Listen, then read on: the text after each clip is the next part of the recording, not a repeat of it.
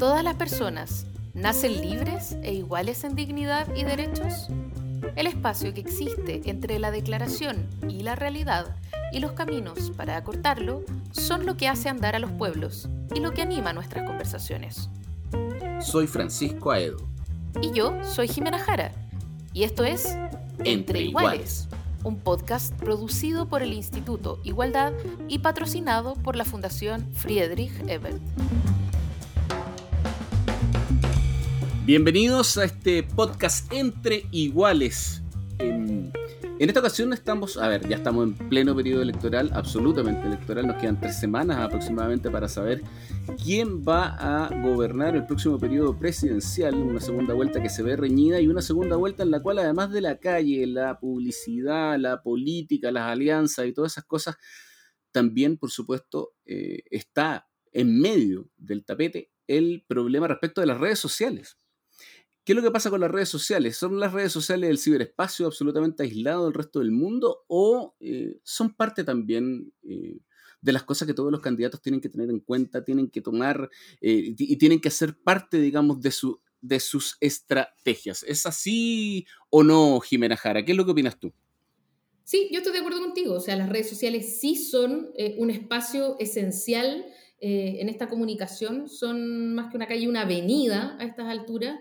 Eh, y la gran pregunta es cómo uno en esta avenida puede cruzar la vereda, es decir, entendiendo mm. que hoy día tenemos eh, una elección súper polarizada eh, y que cada lado, digamos, cada candidato le habla a un público más o menos segmentado dentro de una burbuja que se apoya en los algoritmos, ¿cómo logras romper ese propio bloqueo de los algoritmos y cruzar la mm. calle para poder eh, alcanzar audiencias más amplias, ¿no? Algo que mm. en la era del broadcasting a lo mejor se solucionaba eh, con, llegar a un programa que tenía más audiencia, pero hoy día en las redes sociales eso significa cambiar las estrategias, ¿no? Y yo creo que para hablar de todo mm. eso importa eh, que podamos conocer cómo lo ve un experto, ¿no? Y para eso conversemos con Eduardo Arriagada, él es profesor de la Universidad Católica eh, en periodismo, fue, fue profesor de hecho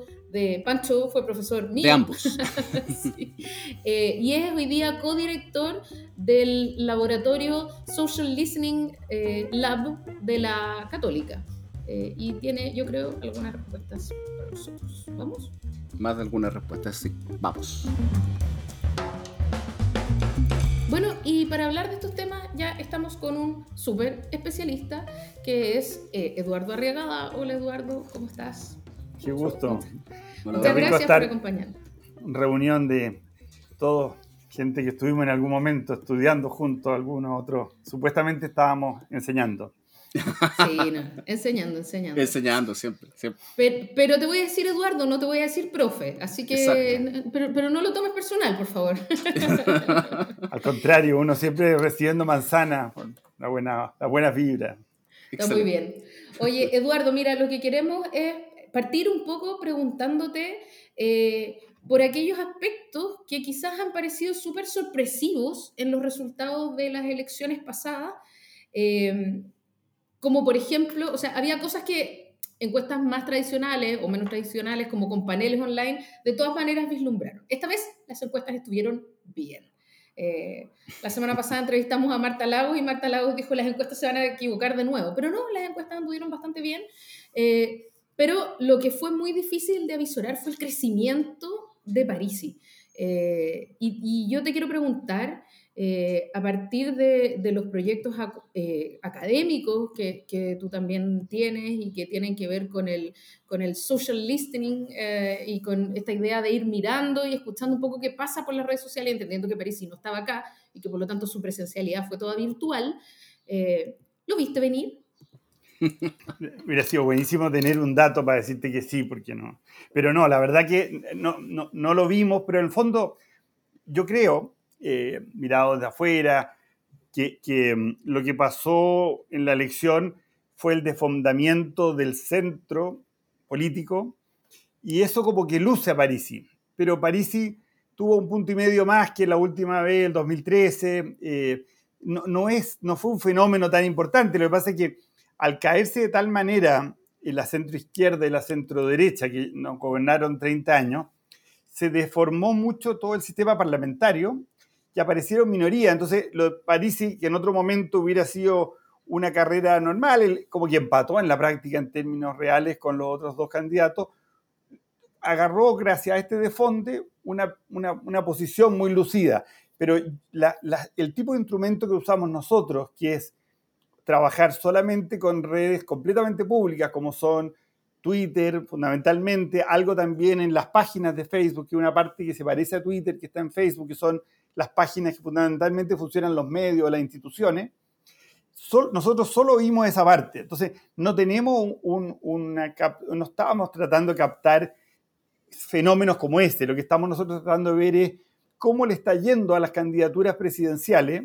Y la verdad que en esa construcción de grandes mayorías, él nunca fue un protagonista ni un participante relevante. Es decir, yo hubiera podido asegurar que París no iba a llegar a estar entre los, en, la dupla, en fondo. Así mm. como no podía asegurar lo mismo cuatro o cinco meses atrás de Sichel, pero sí vimos, por ejemplo, a nosotros nos tocó ver, y, se puede ver en los números que compartimos en las redes, cómo el, eh, Boric iba a ganarle a Jadwe a pesar de una entrada muy desde abajo, siendo Jadwe un tipo que se manejaba muy bien en las redes, pero Boric venía de una escuela todavía mejor que el mundo del Frente Amplio, y que, que, nació ahí, entre comillas.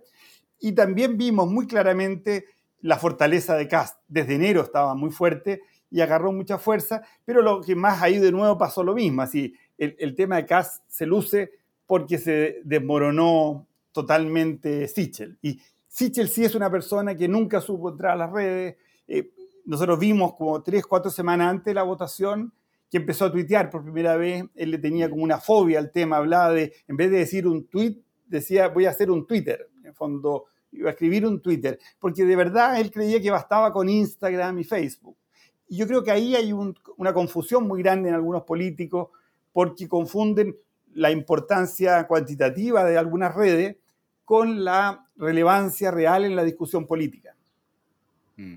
Eduardo, en ese sentido te quería preguntar a propósito de lo que acabas de decir, ¿qué, qué significa a tu juicio hoy día tener un buen desempeño en redes? Porque eh, yo tiendo a pensar, de hecho alguna vez le leí, me acuerdo a Chulhan, creo, algo así, que, que, uno en redes, sobre todo en Twitter, por ejemplo, muchas veces lo que encuentra es como a su mismo mundo, a su, a, su, a su misma gente, por decirlo de alguna manera. Entonces, el buen desempeño en redes pasa a ser como el que, eh, em, por decirlo así, mantiene su público, fuerza su público, o es el que logra de alguna manera pasar más allá y llegar eh, a, públicos que no son sus audiencias más, más objetivas? Te lo pregunto porque da la sensación de que muchas veces hay, hay candidatos que tienen como sus techos y no, no, no, los logran sobrepasar también. Estábamos hablando del caso de Jadwe. Claro, Jadwe tiene una estructura detrás partidaria que es muy em, disciplinada y esa disciplina muchas veces también se ve en las redes sociales. Mira, el caso Jadwe, por ejemplo, hay un estudio muy bueno hecho por unos colegas en que compara Jadwe en Valparaíso eh, eh, con el alcalde de Valparaíso el año 2019 y cómo Jadwe tenía una estructura mucho más robusta. La gran diferencia que tenía respecto al alcalde de Valparaíso es que él hablaba con mucha gente, más allá de, de seguidores o no seguidores, él se relacionaba con mucha gente. Hay muchos tuiteros que solo hablan con cuatro o cinco personas y a través de ellos llegan a miles de personas. Es decir, yo podría, no sé, hablar con Iván Valenzuela en Twitter y parecería que tengo una relevancia tremenda, pero estoy hablando con Iván Valenzuela. hay una frase que justo estábamos conversando con, Sebastián Valenzuela, que estábamos escribiendo una columna juntos. Hay una frase que está tomada de Castell, pero en un libro de Reinhold y Wales, que dice: No te fijes en el número de conexiones, sino en la calidad de ella y, y en la diversidad de la cartera de conexiones puede merecer la pena conectarse con personas mucho menos destacadas, menos vinculadas, si son diferentes a ti. Entonces, mm. ahí hay un tema, la diversidad para nosotros es un tema clave. Nosotros hemos ido desarrollando unos indicadores y el indicador más atractivo, lo venimos viendo desde enero, el de la diversidad. Y, ahí, por ejemplo, vimos muy claro la ventaja enorme que tenía Boris respecto a hardware. Pero esto no, no es como tan absoluto, porque, por ejemplo, se da el caso que Lavín marcaba mucha diversidad, pero cuando mm. era alcalde, porque él tenía un tipo de conversación muy con gente muy heterogénea, pero porque estaba hablando de fiestas nocturnas y de cosas que no tenían nada que ver con la política. cuando dejó la alcaldía y se cambió a hablar de política, esa diversidad se, le fue se bajó completamente. Entonces, yo creo que lo, fundamental aquí es construir conversaciones. Y hay gente que sigue mirando esto con la mentalidad de los mensajes que nosotros mismos nos criamos en los medios, mm. donde un mensaje uno lo trabajaba muy bien porque le llegaba a miles de personas. Aquí lo interesante es generar como temas de conversación. Es decir, los estudiantes, la época de la Camila, el mismo Bob Jackson, la gracia fue que lograron llevar la conversación a la gratuidad, en vez de, por ejemplo, lo que queríamos nosotros los profesores, la calidad.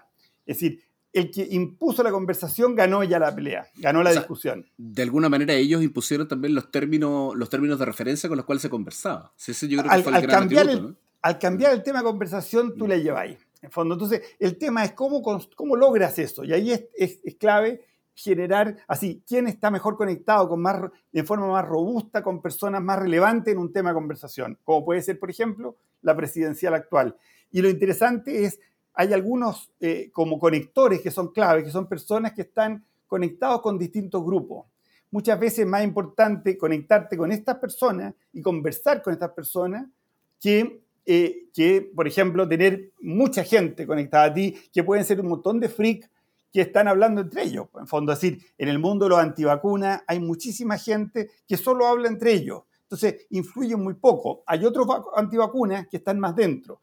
Pero los de verdad relevantes en la discusión, por ejemplo, en el tema de las vacunas, son unos tipos que nosotros les llamamos inhibidores, que son personas que creen que son pro vacuna, pero ponen tanto cuestionamiento al proceso por matices, muchas veces por no comprensión bien del tema de la salud y de la inmunología, que terminan asustando a la gente que prefiere decir, ah, sabes que voy a esperar otra vacuna porque esta tiene 92 y no 97 como la otra. Entonces, ¿por qué son más irrelevantes los inhibidores? Porque están mejor conectados que los antivacunas. Entonces, el, por eso yo te matizaría un poco lo que tú dices. Yo me acuerdo haberte lo oído en la conversación que tuvieron ustedes con Luna, con mi colega y, ahí salió ese tema de, que está esta idea de que en las redes tú como que te aíslas.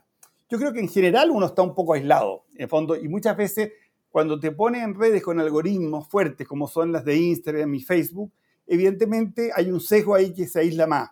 Pero en Twitter, por ejemplo, depende de quién sigas tú. Es una cosa totalmente voluntaria. Uno mismo puede dedicarse a seguir a gente que habla de tu tema y ahí decidir en tu tema que te gusta tener a un grupo de gente que piensa como tú y otro grupo de gente que no piensa como tú. Para poder profundizar un poco en, eh, justo en este mismo tema, eh, te quiero preguntar porque el efecto pandemia eh, ha tenido que ver con la retirada o con la relativa retirada de los candidatos en las calles, ¿no? Candidaturas en las calles hay menos, o sea, se hizo campaña en el sentido tradicional, pero menos.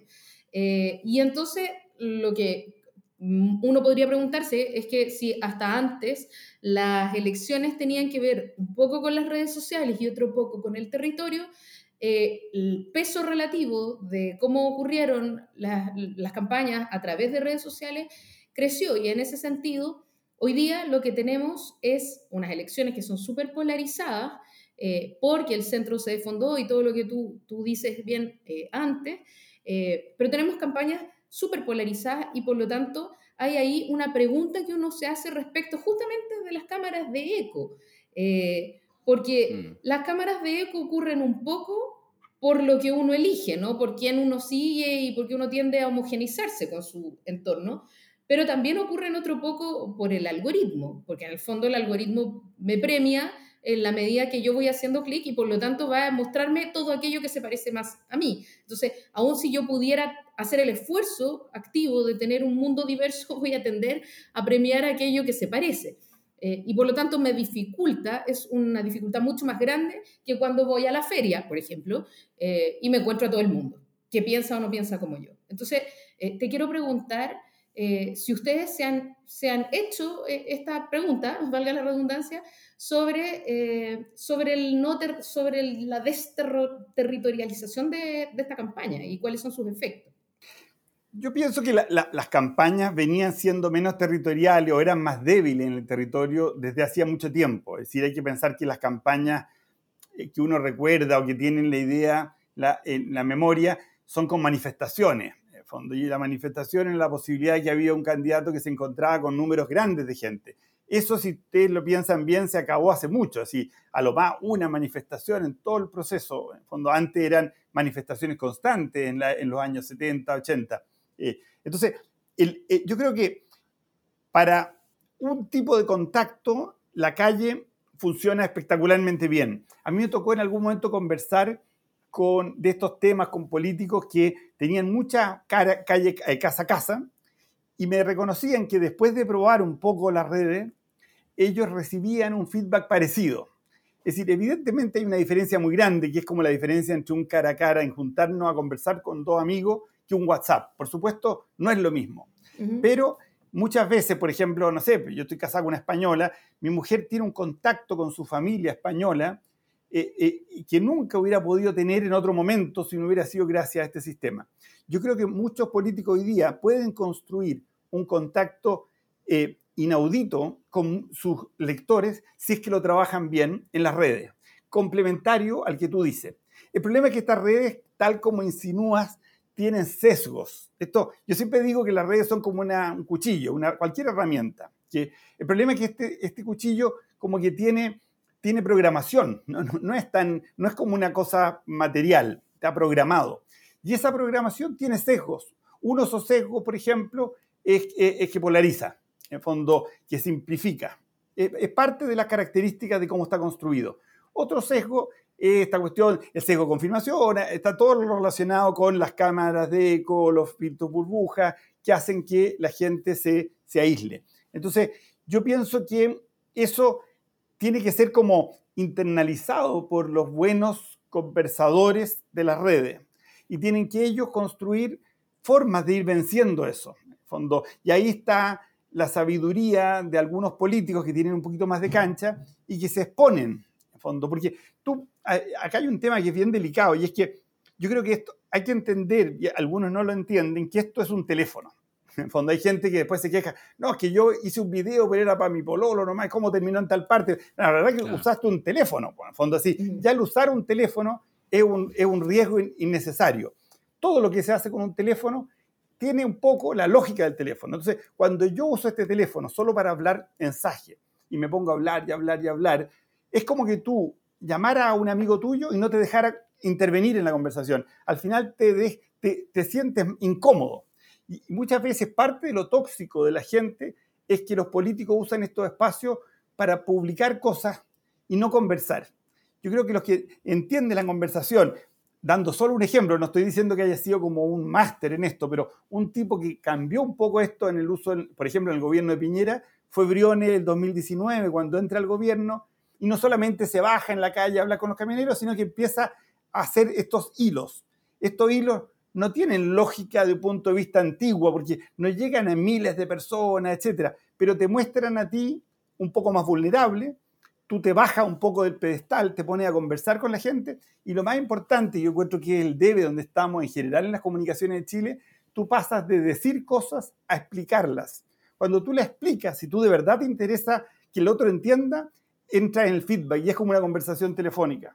Es decir, es como una conversación donde tú, a ver, ah, no sé, no, es que no me expliqué bien y insistes de vuelta y vuelve a la carga.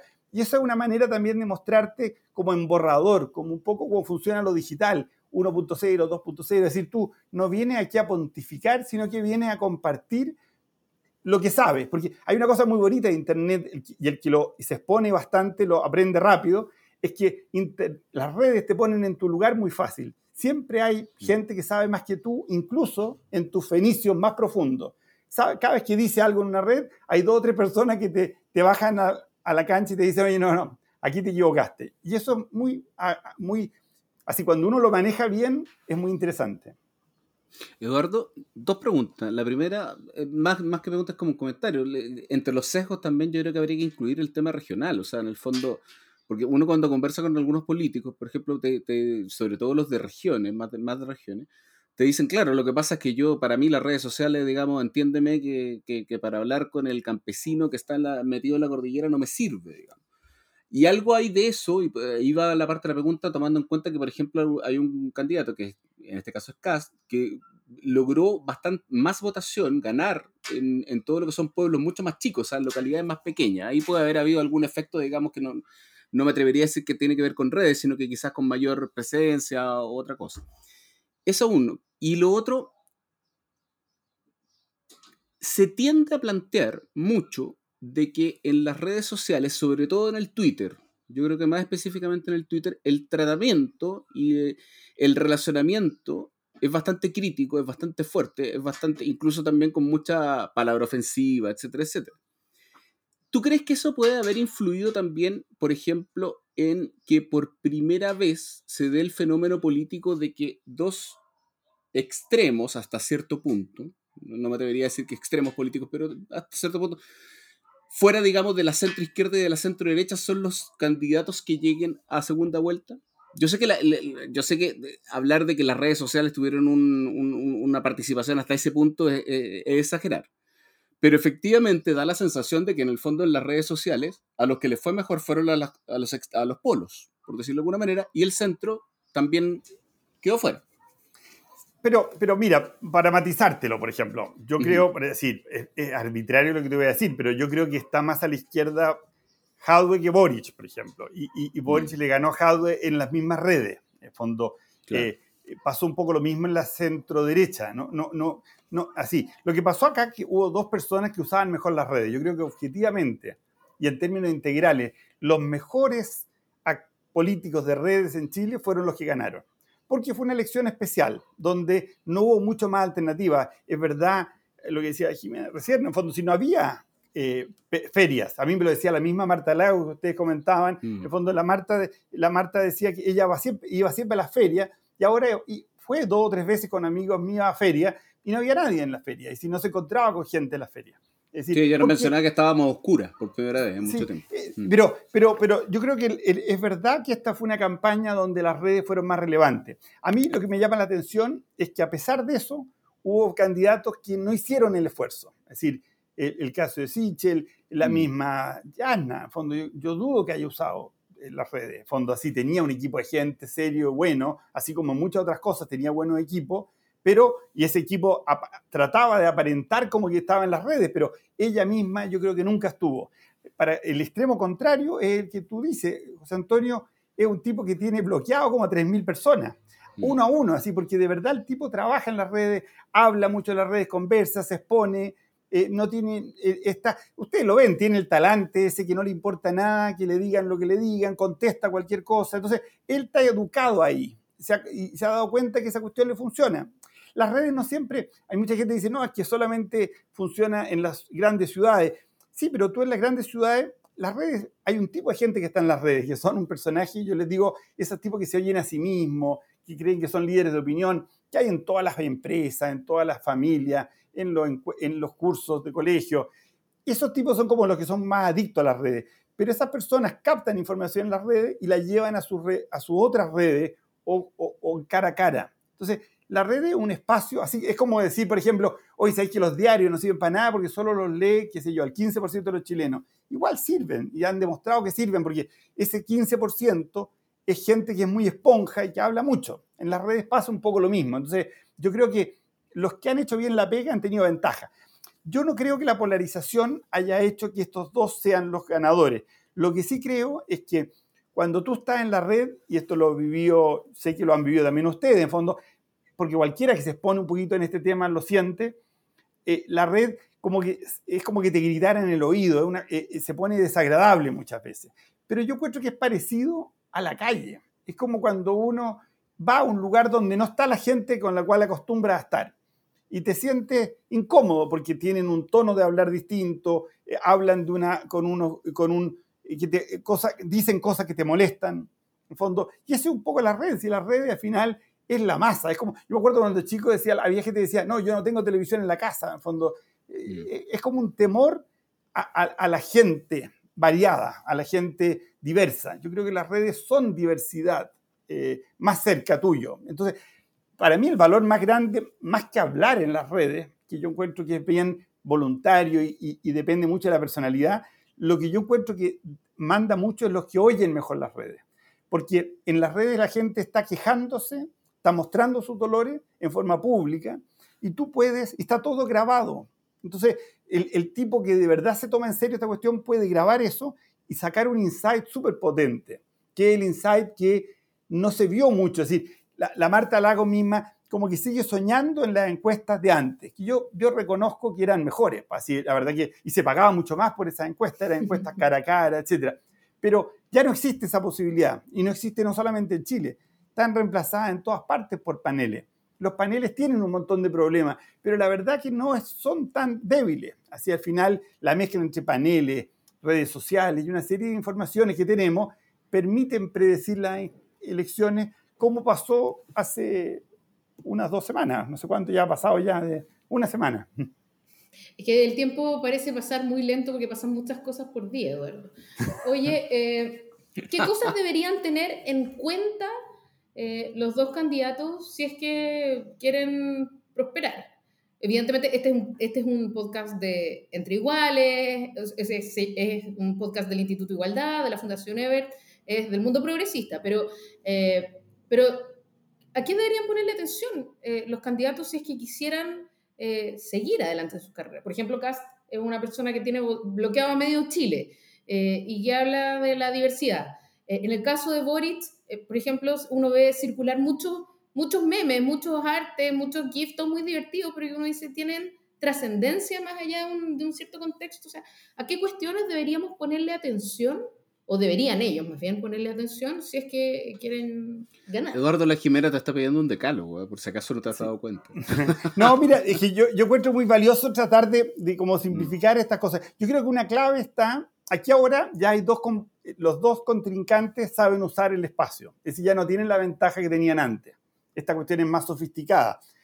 Una de las claves es que todo tiene que conversar. Es decir, habría que pensar, a ver, veamos cómo está la, publicidad de televisión. ¿Va a conversar con las redes sociales? Porque lo que más sirve hoy, por ejemplo, yo encuentro que el primer spot de Gabriel de la combi, eso era mandado a hacer para las redes sociales, porque era el típico producto de redes sociales cuando tú pones y tú dices, en vez de hablar de Gabriel Boric, hablaba de las distintas generaciones, la generación de los 80, es decir, los distintos jóvenes jóvenes de los 80, jóvenes del 2019. Entonces cualquiera de nosotros nos podíamos sentir identificados con uno y compartirlo como algo propio. Ese tipo de productos, que son los productos que se hacen hoy día en la publicidad en Estados Unidos, por ejemplo, tú el, el, el, Bowl, este, el Super Bowl, y los avisos que hay ahí son avisos entrañables, también son cosas que uno quiere compartir. Ese tipo de contenidos la llevan. Entonces, yo me fijaría, a ver, conversan las redes con lo que están haciendo en la, en la franja, por ejemplo. Otro tema, eh, lo, audiovisual. Eh, está claro que hay ese otro gran tema. ¿Qué están haciendo de audiovisual? ¿Cuál es la calidad del audiovisual que están haciendo? ¿Está hecho para ser compartido también? ¿Generan conversaciones con gente distinta? ¿Están los candidatos conversando? Es decir, yo creo que acá eh, esta misma cantidad de noticias que hay permite conversar. Yo siento que en general eh, se tiende más que a conversar como a hacer como un comunicado de prensa. Es decir, se, equivoca uno de los cada día tenemos tres o cuatro gafes que uno, no ya, uno ya asume que no son errores, sino que son voluntarios, zancadillas, en fondo. Entonces, la reacción a la zancadilla es como un comunicado de prensa. No debiera ser un comunicado de prensa, debieran conversar con el que metió la pata, en fondo, debieran generar conversaciones. Y, de esas conversaciones apareciera aparezca un poco el talante, aparezca eh, una vulnerabilidad que te hace que otros se metan en la conversación, lo valoren más. Y después yo creo que es muy importante, yo creo que ahí están al debe, especialmente eh, eh, Gabriel, el tema de la inversión. Yo, creo que hay que ser un poquito más audaz en gastar las plata en, el mundo digital también. Y ahí la clave va a ser quién la gasta en, lo que de verdad prende y no gastarla en la publicidad antigua de la, el arbolito, Gabriel con tierno, fondo, que, que sirve para, para los propios, pero no sirve para los que están en el aire. Pues aquí, aquí el drama, de punto de vista, tú decías, del mundo de, de, ustedes, de iguales, en fondo, pucha, aquí había 5 eh, millones de votos votando por el 80, por, votando por el apruebo, y, y, Gabriel llegó a 1,6. En fondo, a ver, ahí está un desastre nomás. Pues así. El otro señor ha hecho súper bien su pega, tiene a todos los del rechazo puestos juntos. En fondo, entonces, el, aparentemente, y, el drama es que solo con los votantes del rechazo y un poquito más, puede ganar si es que el otro no convoca. A fondo, si este, así es la vida esta cuestión. Si hay que tener ganas de ser presidente. Y yo siento que el gran problema que yo veo en la prueba de dignidad es que le falta hambre. en fondo, porque si de verdad tú quieres ganar la presidencia, la tienen ahí, la tenían ahí para la primera vuelta, pero están como trotando, en fondo, porque hay que ser un poquito más humilde, hay que ser un poquito más eh, dócil en la conversación con otros, con los dolores de otros. Es decir, esto que, que, toda que las regiones estén tan débil es una falta como de calle, de conversación. Y yo creo que hay espacio para crecer, pero hay que, pero también te tienen que dejar tu amigo, en fondo. Eduardo, y yendo incluso más, más allá, un pelo más allá. ¿Qué redes? ¿Qué redes? Porque hay múltiples redes. Eh, la penetración de TikTok, por ejemplo, en la, juventud ha sido pero impresionante, quizás en el último tiempo. Eh, da la sensación de que Facebook hubiera frenado de alguna manera o, está, o ha frenado su crecimiento, tal vez. ¿no? Instagram se instaló, digamos, hace un par de años, yo creo, de una manera bastante brutal. Em, pero, eh, ¿en qué redes y qué, y qué tipo de conversación? Cabe aquí también, por ejemplo, los listados de WhatsApp. O sea, ¿qué, qué, cosas ¿a qué cosas deberían apelar, por ejemplo? En este Perdón que me cuelgue, pero además, ¿en qué redes están los votantes? Porque además, una, una cosa es la penetración de las redes y otra cosa es si en TikTok están los que votan o, están en... Exacto. Sí, por ejemplo, TikTok es un ejemplo bueno. Yo me acuerdo que en un momento se mm. dijo que es ridículo que esté haciendo cascos en TikTok. TikTok es una cosa a los jóvenes, no es su fuerte, etc. Pero la verdad que si tú estudias bien TikTok, eso depende de los estratos sociales. Hay en algunos estratos, eh, el, TikTok es súper transversal en términos etarios. Es decir, lo usan todos, porque es como la herramienta que usan masivamente. Entonces, por eso, eh, yo creo que ahí dio cancha, tiro y lado José Antonio. Así como muchos Padres además, muchos padres además se meten para ver qué es lo que están viendo su hijo, que es lo típico también que pasa en muchas redes. Es que además, pero, y muchos padres se entretienen ahí, en fondo. Si esto es como, no sé, pues como la, la, gente que dice yo leo diario y otro ve la tele. En fondo, en fondo si tú ves eso, tiene un, un trasfondo cultural, socioeconómico, etc. Entonces, el TikTok es una herramienta súper eficiente para llegar masivamente, no solamente a los jóvenes. En fondo, eh, lo, otro que es clave son los lives, son todas estas cosas, los videos donde se lucía Parisi. Parisi no nos apareció a nosotros porque Parisi no está, fuerte en Twitter, no es su tema, no, le interesa el mundo de la conversación política. Parisi está en otra, en fondo. Pero por lo mismo tampoco tuvo, nunca pudo llegar hasta, arriba. Parisi es un fenómeno, a él le bastaba, hizo el negocio mejor del siglo, sin necesidad de llegar a toda la masa. En fondo, yo creo que Twitter tiene que estar porque Twitter es el lugar de la conversación de la idea y Twitter llega a todos lados. La gente de Twitter lo pasa a su WhatsApp, a sus Instagram, a sus lugares, dependiendo cada uno. Lo otro que tiene que estar son los live de todas maneras, todo lo que es video. Y ahí también es ponerse, conversar. Yo me acuerdo de haber visto a, la, a, la, a esta diputada norteamericana, ¿cómo se llama? Tan famosa, la, la de, del norte de Nueva York, que la... Ay, no me voy a acordar. Eh, pero ella hacía unas conversaciones en que día, cada día... sí, ella. Ella conversaba con personas cualquiera. y, estaba muy bien hecha porque ella ni siquiera, ella no era la que llevaba la conversación, sino que era una conversación, claramente era conversando con gente, en el fondo, y eran diálogos, ahí, ahí se exponía. Y eso la gente lo compartía porque hablaba con gente muy diversa. Ahí tú podrías tener, cuando dice, hoy día salía la, hija diciendo, pucha, no puedo viajar con la, eh, con, la, con la guagua y todo el cuento, pucha, pero podría perfectamente hacer live diario, en fondo, y podrían estar conversando con gente de los pueblos más chicos eh, todos los días, en fondo, y, eso no cuesta mucho hacerlo, te expone y te hace, te hace, a ver, te pone un poco en escucha. Una de las gracias de esos live que te digo es que en realidad ella era la que escuchaba, no era la que, no era la que se lucía, sino que se notaba que ella estaba conversando con alguien y quería oír lo que esa alguien quería decir. Más cuando Ocasio, Cortés además ha sido utilizada muchas veces por la centro izquierda o la izquierda como un referente también. además, pues es una persona mm. que es un modelo fácil de usar, fácil mm. de, copiar en el buen sentido de la palabra, así como don Francisco que traía lo mejor de otros lados y lo ponía en los mm. sábados acá en Chile. Yo creo que ahí hay un fenómeno interesante. Eh, y lo otro también es, es, tener en cuenta, y un poco en eso de las redes, ustedes lo daban la pista, es a quienes quieren llegar. Yo creo que al final la red es clave para qué cada red. Es decir, hay redes para los jóvenes, hay, hay espacios para los, para los...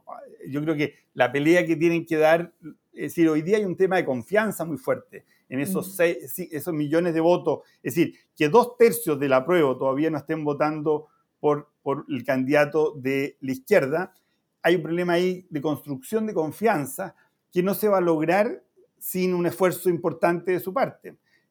Por supuesto, también debe haber un grupo de gente a la izquierda del candidato, gente joven que se movilizó quizás para el plebiscito, que no se movilizaba en esta oportunidad, quizás porque no lo motivó suficiente. El problema es que no se pueden hacer las dos cosas, es decir, va a tener que apostar por un lado, y ahí yo creo que los estudios, los estudios en general, las encuestas son clave. ¿Dónde está el volumen más importante de gente con el cual se puede construir una mayoría? Porque aquí, aquí lo bonito que tiene la segunda vuelta es que va a ganar el que tenga un voto más, en fondo, y eso es muy sano, porque yo creo que eso al final es el que, se, el que de verdad se la jugó. Es decir, se ha hablado mucho del Lago. Me acuerdo que Lago, Lago estuvo muy cerca de perder con Lavín, pero mostró mucha eh, voluntad de poder, vocación de poder, cuando reestructuró a todo su equipo y salió para adelante con otro discurso, etcétera, para la segunda vuelta. En fondo, incluso ahora viéndolo en Twitter o oyendo a, un, un, colega nuestro decía, no, si esto se empezó a hacer como una semana antes de la elección, de la primera vuelta esa vez. Es decir, era claro que tenían los estudios que iba a estar muy reñida la cosa mm. y ellos sabían que lo importante no era ganar la primera vuelta, sino que era ganar la segunda vuelta. Y yo creo que aquí se mide también cuántas ganas tienes tú. Yo siento que Cast no tenía tantas ganas hace tres o cuatro semanas. Yo creo que a él hasta le acomodaba pasarle el tema a la izquierda y, él ser el líder que enfrentara a Boric desde la oposición incluso usar el plebiscito de salida a la constituyente como una evaluación del primer año de gobierno de Boric, que iba a ser algo bastante potente en favor de Cast. Pero se fueron entusiasmando y, hay tanto temor en ese sector al rol que puede tener este Partido Comunista empoderado, etcétera, que yo creo que adelantaron su, movida, de fondo. Pero yo creo que eh, es difícil, de fondo, pero esta cuestión se juega en la calle. y parte de la calle, para mi gusto, son las redes es una parte como complementaria. Uno no entiende las redes si no ve que son personas.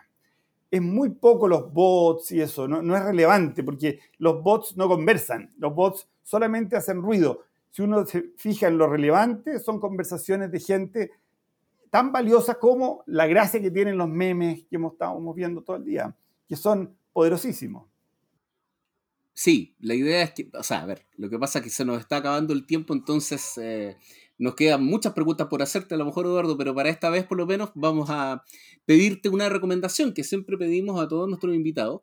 Em, si es que nos puedes eh, recomendar una serie, una película, un libro, un artículo, lo que tú creas pertinente para poder seguir eh, conversando y pensando esto y, generando conversaciones, que es un poco lo que nos has dicho también en esta, en todo este podcast. Sí, no, yo creo, ya que hemos estado hablando tanto de redes, yo creo que para mi gusto, el libro más completo que hay hoy día sobre las redes, que ve esto como una herramienta con todo lo bueno que tiene y también con todos los peligros, es un libro que se llama The Hype Machine de, Sinan Aral, eh, un profesor del MIT. Eh, es un libro fascinante y sobre todo con mucha investigación dura, a diferencia de otros libros que, muchas veces eh, son más mencionados, como el de Susana Sudoff, que es mm. este libro sobre, que habla del, del capitalismo vigilante que, lo muestra casi a Internet como una especie como el tabaco. Eh, la gracia de Jaime Machín que te muestra los dos lados de la moneda con mucho dato duro. Entonces, eh, yo, yo recomendaría apostar por ese libro. Creo que es un libro que le vendría muy bien para no solamente para los candidatos, sino que sobre todo para el entorno que está apoyando a los candidatos. A leer como locos entonces. Y para nosotros también y para todos los que están escuchando este podcast. Entonces, eh, te, muy, pero muy agradecido Eduardo por haber estado con nosotros en este podcast. Un honor que me hayan invitado, en realidad, un gusto verlos y, oírlos todo el tiempo con esos invitados fascinantes que han tenido este último tiempo. Gracias, Eduardo. Muchas gracias. Otro más acá, Eduardo Rega. Nos vemos. Nos vemos. Las opiniones vertidas en este podcast solo representan a las personas que las emiten y no necesariamente a la Fundación Friedrich Eber ni al Instituto Igualdad.